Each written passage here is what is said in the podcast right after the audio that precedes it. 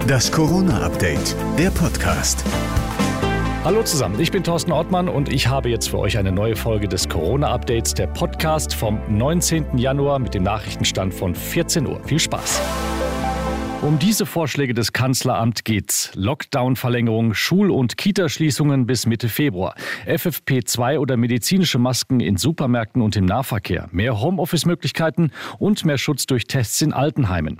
Flächendeckende Ausgangsbeschränkungen sind dagegen eher unwahrscheinlich. Trotz zuletzt sinkender Infektionszahlen ist die Verschärfung für Wirtschaftsminister Altmaier alternativlos. Wenn man zu früh äh, aufhört, äh, dann steigen die Zahlen sehr schnell wieder an. Wir machen uns das nicht leicht, aber klar Klar ist, wir werden noch eine Schippe drauflegen müssen. Streitpunkt könnte der Vorschlag von Arbeitsminister Hubertus Heil für verpflichtendes Homeoffice sein. Er will Druck auf die Arbeitgeber machen. Heil im Zweiten. Was ich nicht will, ist, dass willkürlich das verweigert wird, wo es möglich ist, weil es jetzt notwendig ist in den nächsten Wochen. Und deshalb ist das eine verbindliche rechtliche Regelung, um die es geht. Und das ist wie bei Arbeitsschutzregeln auch. Das wird im Zweifelsfall auch durch die Arbeitsschutzbehörden kontrolliert. Corona-Bußgelder werden mehr und mehr zu einer lukrativen Einnahmequelle für die Kommunen. Allein in Duisburg kam durch über 8000 geahndete Verstöße mehr als eine Million Euro zusammen.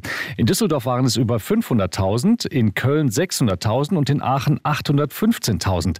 Da kann man ja glatt bald die Blitzer in den Städten abbauen. Wo wir gerade bei Bußgeldern sind. In Düsseldorf dürfte ein höherer Betrag dazukommen. Am Flughafen ist nämlich eine Familie aufgeflogen, die trotz Corona-Infektion des Familienvaters und angeordneter Quarantäne in die Türkei fliegen wollte. Der vorgelegte negative Corona-Test war mutmaßlich gefälscht. Der Titel Corona-Deppen des Tages geht an sechs Briten aus Basingstoke, 80 Kilometer westlich von London.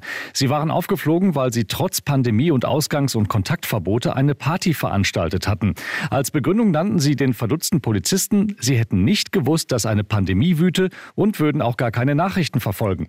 Die Polizei von Basingstoke twitterte den Vorfall unter dem Hashtag There are no words. Es gibt keine Worte. Wie treffend. Das war das Corona-Update vom 19. Januar und noch mehr Hintergründe gibt es wie immer in unserem Hintergrund-Podcast Corona und Jetzt, überall wo es Podcasts gibt.